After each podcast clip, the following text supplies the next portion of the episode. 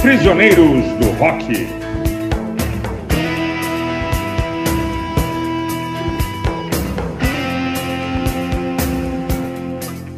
Olá, bem-vindos ao Prisioneiros do Rock. Eu sou Jair, comigo Christian e Felipe, e hoje nós vamos ver Christian tentando defender o indefensável. Todo mundo odeia, mas eu gosto. Olha, pois é, eu fui escalado pra, pra, pelos meus amigos para escolher um artista que geralmente todo mundo detesta, né? Só que eu gosto, né? E a, a minha escolha causou na, em off uma certa, uma certa reação nos meus amigos Felipe Jair. Eu escolhi Yoko Ono. Vou explicar aqui o porquê, então, e tentar defender a, a japonesa mais polêmica do mundo, né? Que agora aí, com 87 anos de idade, continua provocando polêmica aqui agora no nosso podcast. Eu queria partir de, alguma, de, uma, de uma premissa, assim, que é a seguinte, talvez fique mais fácil o meu, meu, meu trabalho aqui. Né, que a gente, a gente tem várias Yoko Onos, né? Então você tem a Yoko Ono, mãe de família, né, que por um lado criou o Sean Lennon, né, praticamente sozinha, depois que ficou viúva. Você tem a mãe de família também é, alienada, né, que ficou mais de 20 anos sem poder encontrar com a própria filha, Kyoko. É, você tem uma esposa que deu tranquilidade para um Lennon perturbado por fantasmas do passado, você tem artista plástica, ativista política, mas para nós aquilo que interessa é a musicista, né? E como musicista, a gente também tem que fazer uma bipartição aí, na minha opinião, da Yoko. Você tem, é, talvez, a faceta mais conhecida da Yoko, que é a faceta de música experimental, de verdadeiras instalações musicais, lá que ela fez, inclusive, junto com o Lennon, né, experimentos vocais difíceis de escutar, assim, é o famoso é o famoso espalha rodinha, né? Você, vou colocar uma música aqui pra gente ouvir e você vai acabar ficando sozinho, né? Essas apresentações dela ficaram famosas, como por exemplo no Rock and Roll Circus, né? Aquele famoso especial dos Stones que não foi pro ar, é, que depois foi lançado, né? Que participa o The Who, participa o Jethro Tull. E aí o Ono dando berros, gritos primais no microfone para quem puder aguentar. Então essa, essa parte experimental dela realmente é difícil, não é para qualquer um, mas ela tem um lado pop, né? Um lado de escrever canções de verdade e que, é, e que ela cantava, né? embora ela seja uma não cantora. Né? Eu, eu, eu, faço essa distinção entre cantores que são cantores e cantores que não são cantores. A Yoko Ono é uma não cantora, né? assim como ela tem a Nico, que era do, do Velvet Underground, tem a Bjork, né? que é uma não cantora também, Claudine Longer. Se você consegue ouvir a Nico, por exemplo, Yoko Ono também não é tão complicado, dá para dar uma chance para Japa, né? E aí eu vou destacar três álbuns aqui que são discos de músicas absolutamente normais, é, popzinhos e tal, né, com, com belas instrumentações, que eu acho que dá para dar uma chance aí para Yoko e, e escutar com, com, com, uma certa alegria no coraçãozinho. Né, o primeiro é o duplo, Approximately Infinite Universe, de 73, 1973, o chamado álbum branco da Yoko. Felipe vai amar, né? O álbum duplo da Yoko Ono. o álbum branco, um ótimo disco, assim, tem boas canções, ele é longo, sim, né? Ela canta meio esquisito, sim. O sotaque dela é meio irritante, sim. Mas daqui a pouco você acostuma, né? ainda mais que é um disco duplo, dá tempo de se acostumar, né? O, talvez o, um grande trabalho da década de 70 é o próximo disco dela, chama Feeling da Space, de 74, todo composto por ela. Um disco absolutamente normal, uma puta banda de apoio, belas instrumentações, na minha opinião, belos solos de guitarra, né? Eu arriscaria dizer que se você colocar num grupo de amigos desavisados, é capaz do pessoal curtir e ninguém saber é, quem ela é, né? A não ser, claro, talvez os bitomaníacos mais fiéis, assim, que odeiam ela, né? Que acham que ela terminou a banda, que ela terminou com o casamento do John, blá, blá, blá, blá. Então, isso aí, aí sempre vai ter um chato para falar mal dela e tal.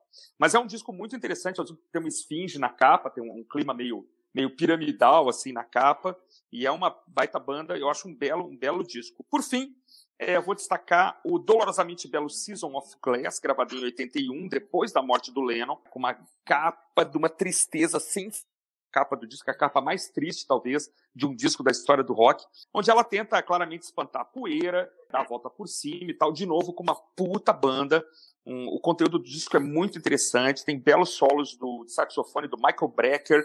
E aí eu diria que, assim, é, o disco Season of Glass talvez seja o produto mais bem acabado dela. Não sou um especialista, não ouvi tudo, não escutei os trabalhos mais recentes. Mas ela é uma, uma artista que vem sendo constantemente homenageada agora no final da vida por artistas mais alternativos, né?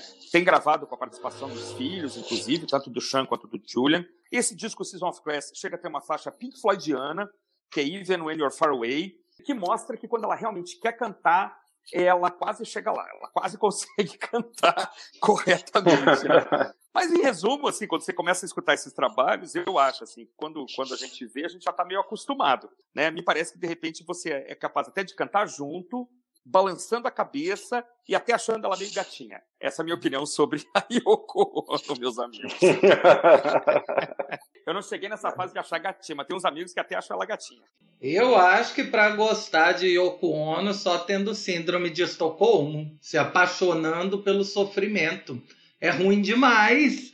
Os discos, então, que ela grava com o John Lennon são desastrosos aquela tentativa de soar extremamente experimental e ao mesmo tempo combinado com músicas que são pops clássicos feitos pelo John Lennon, ficam discos é, insuportáveis de ouvir, justamente pela, pelo contraste né, entre as duas posições. Eu entendo que é uma música feita com uma proposta artística diferente mesmo, é para nos irritar, não é exatamente para o ouvinte gostar. Eu, eu aceito isso, eu aceito que é uma música desconstruída, que em certo momento parece até uma não música, mas ainda assim, ela desconstrói, desconstrói e acaba não conseguindo depois um corpo coeso nenhum.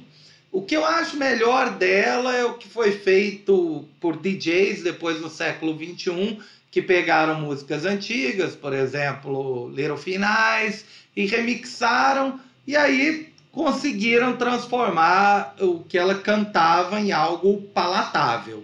Cantava é um certo exagero, aliás. A ah, primeira coisa é elogiar Yoko Ono, porque ela tem uma história de vida muito interessante, muito rica. Ela foi casada com um dos maiores criadores de sucesso da história da música, e mesmo assim sempre preferiu ter uma, uma vida profissional independente. Nunca foi só a esposa do John Lennon. Uhum. Quis fazer coisas completamente particulares, que fossem com a cara dela e não simplesmente aproveitar o marido que ela tinha e gravar coisas pop e fazer sucesso. Eu, por outro lado, acho realmente um saco escutar um disco dela inteiro. É muito chato. Claro, tem uma música ou outra que, que, que, é um popzinho, uma coisa mais radiofônica, os arranjos também tem umas coisas de rock anos 70 legais, mas de modo geral, ela, como o Jair falou, ela faz as coisas para incomodar mesmo, é uma proposta artística, não é para ser agradável, é para ser chato, é para ser realmente agressivo até. Eu percebi um começo de krautrock em algumas coisas que ela faz, coisas que ela constrói ali que depois influenciariam ou foi só uma coisa de movimento mesmo da época, que parecem krautrock, parecem Ken, a uhum. banda alemã. Uhum. Nessa pegada de ser um negócio meio atonal, meio sem melodia, foge do formato canção. Mas, de modo geral, eu acho ela realmente insuportável realmente suportável e o Christian tá de parabéns. O Christian tá de parabéns por, por gostar. Agora, vou falar, quero falar de, da, da capa do Seas of Glass, realmente é belíssima, é uma coisa hum. triste demais essa capa, mas é uma beleza incrível. Mas uhum. a capa de Feeling the Space é assustadoramente é feia. É assustadoramente feia. Não tem uma esfinge, não tem uma esfinge na capa. Tem a Yoko Ono como a esfinge. Na verdade é ela, é, é. É um absurdo. A capa é, é muito feia. Essa capa é muito feia. Mas tudo bem, quem não fez uma capa feia, né? Ah, eu acho que todo mundo fez uma capa. Talvez só o Sex Pistols não tenha feito capa feia, só fizeram uma, né? Mas todo mundo é. tem mais de um, mais de um disco é, vai ter uma capa feia, né?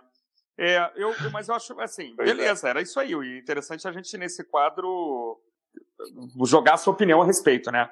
Mas eu acho que ela fica muito marcada, assim, por ter sido um fator de desequilíbrio ali no período do, dos Beatles, né? Eu não acho que ela é pivô de nada, de separação nenhuma, mas um fator de desequilíbrio na amizade ali do John e do Paul, que já estava meio abalada. E por esses trabalhos mais experimentais que realmente são muito difíceis de escutar, muito difíceis, assim, é... Não é todo dia que dá para aturar, né, as, os, os, trinados dela e tal. Mas eu acho que essa obra pop dela é, é tranquila, assim. Acho que quem, quem, como eu falei, quem encara Nico encara Yoko tranquilamente, que é o, é o mesmo vocal meio estranho, a mesma. Ah, eu acho uma maldade você comparar com a Nico. eu adoro a Nico, mas tudo bem. Aí vamos fazer depois. Eu gosto de discos solos da Nico, cara. Eu tenho o Chelsea Girl só, mas é estranho, porque assim, o, a, o sotaque é estranho, a voz dela é estranha, ela não imprime nenhuma emoção, né? Acho a Yoko mais emocional que ela, inclusive. é, mas eu gosto do, não, Chelsea, Chelsea Girls é maravilhoso, mas é uma não cantora, né? É uma não cantora. É, mas a Bjork, a Bjork eu não acho que seja não cantora, não. Tudo bem. Ah, cara, eu. Ah, beleza. Se você, eu não sei se colocar parabéns para você, a Bjork encara, viu? Não sei. Eu acho que parabéns para você é o grande teste, né? Não sei o que vocês acham. David Byrne, Tom Waits. Tom não consegue cantar parabéns a você nunca, cara. Eu acho que não. Então, meus amigos, esse foi o quadro Todo Mundo Odeia, mas eu até que gosto com a, a japa mais polêmica do mundo, que está com 87 anos, Yoko Ono, né? Uma pessoa que, que assim, é, não tem, não, acho que não tem quem não conheça, né? Não tem quem não saiba desse, pode não saber tanto quanto nós aqui, mas não tem quem não conheça, né? Uma personalidade mundial, né? E com trabalho musical, para dizer o mínimo, polêmico. Grande abraço! Falou, abraço!